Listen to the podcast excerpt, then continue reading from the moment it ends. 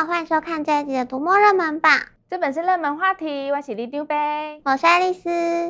爱丽丝，真相永远只有一个。嗯，真的越来越状况内嘞。这次的热门榜上就是有很多推理马拉松相关书籍。开玩笑，我可是饱读推理名著里长伯呢，当然知道线索就藏在书中啦。好哦。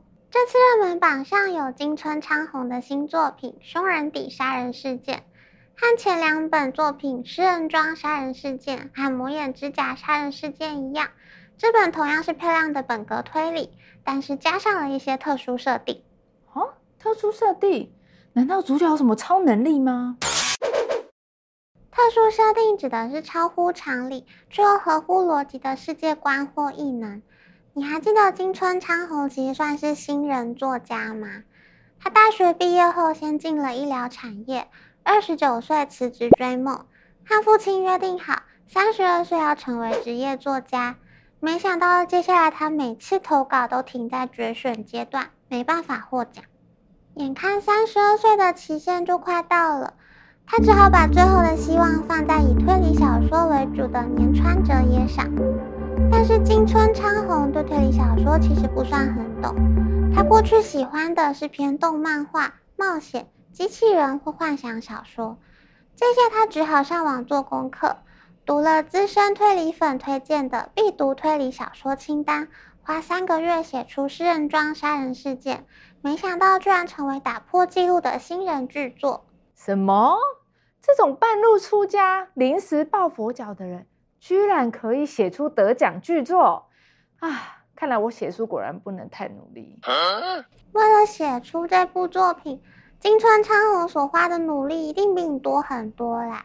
不过，也许因为他推理初学者的身份，反而可以让推理小说轻量化，加上许多从前没有看过的设定，反而让读者有耳目一新的感觉。这次的凶人底杀人事件中，为了调查暗黑组织和凶人底的秘密，包括侦探、助手、佣兵和记者，总共十二人进入凶人底，没想到却出现可怕的异形巨人。什么巨人？那当然要先逃命啊！没错，这本书的作者在故事里也提出很多有趣的讨论，像是最要紧的是应该是逃命，不是解谜吧？你问我的话，当然是保住小命要紧啊！你当然是保命要紧啊，反正你待在现场再久也解不出真相嘛。Hello，你什么意思？好啦，除了像金春昌宏这样令人惊艳的推理新人，今年我们的推理马拉松也和台湾推理作家协会合作，把第二十届征文奖五篇入围决选的作品出版成合集电子书。福凯，您的餐点已在路上，也可以购买单篇故事的电子书。福凯，福凯特是那个叫福胖达送的妹妹吗？听起来就很外送的名字。对哦，这篇就是用外送服务串起故事。你想想哦，如果我们透过点特定的外送商品，当做要买毒品的暗号，那会怎么样呢？等等，毒品那也太刺激了吧？那要点什么当暗号？凤梨酥？这不是重点吧？重点是推理故事啦。这次征文奖入围的五篇作品风格很不一样，有刚刚讲到外送的《Food Cat》，您的餐点已在路上；日常推理的《冰凉的杀意》，还有以香港九龙城寨为背景的《冰室》。里头有说书人桥段的武侠风格《旧风尘》，和改编自真实案件的《不要相信保罗的话》。Oh my god！这么多种推理故事啊！让我先来戴上我的眼镜，仔细瞧瞧一下。你那个是老花眼镜吗？诶，没礼貌！这个是知性文青必备配件，好吗？你以为戴上眼镜就可以假扮成知性文青吗？说不定是跟渣男一样的斯文败类啊！哦，你说到渣男，我知道最近有一个渣男，他让我们社团的独友吃不下、睡不着，还要熬夜到天亮呢。哇，没想到你居然这么跟得上读者脚步！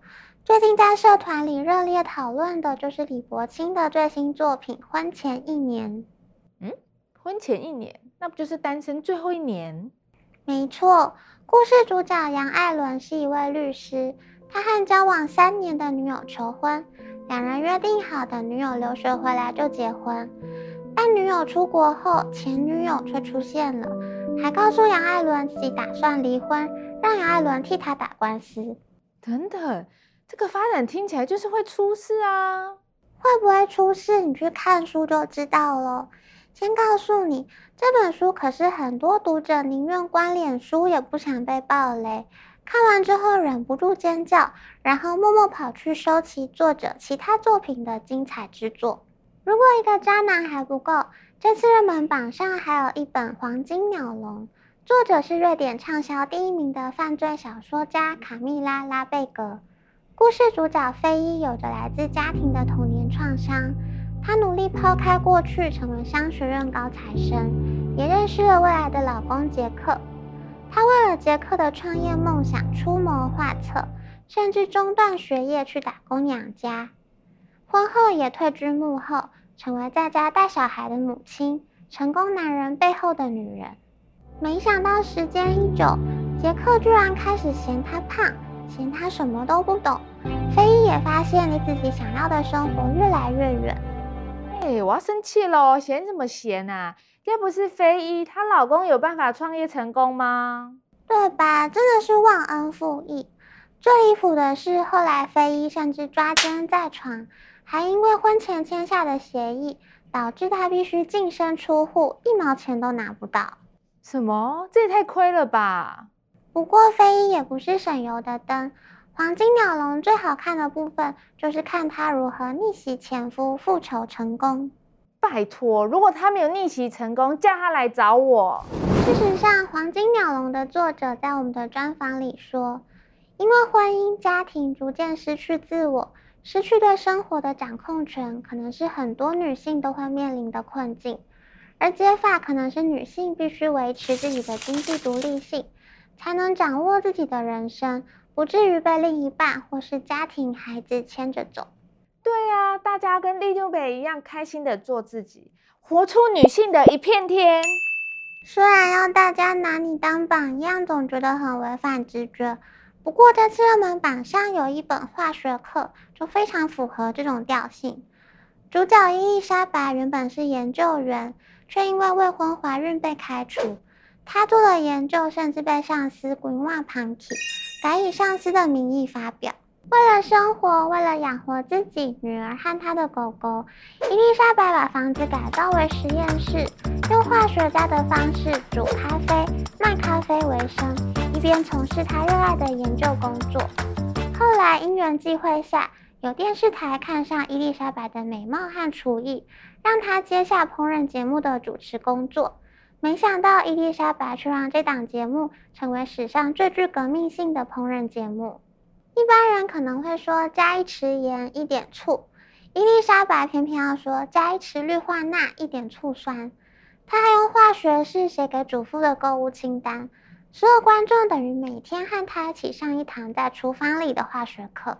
真是的，谁说女性就是柴米油盐酱醋茶？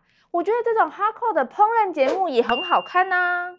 各位观众朋友，这次的热门榜超精彩的。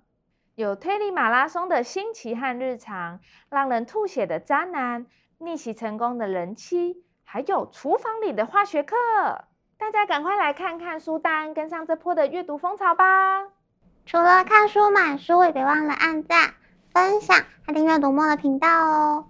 那么，读墨热门榜，这本是热门话题，我们下次见，拜拜。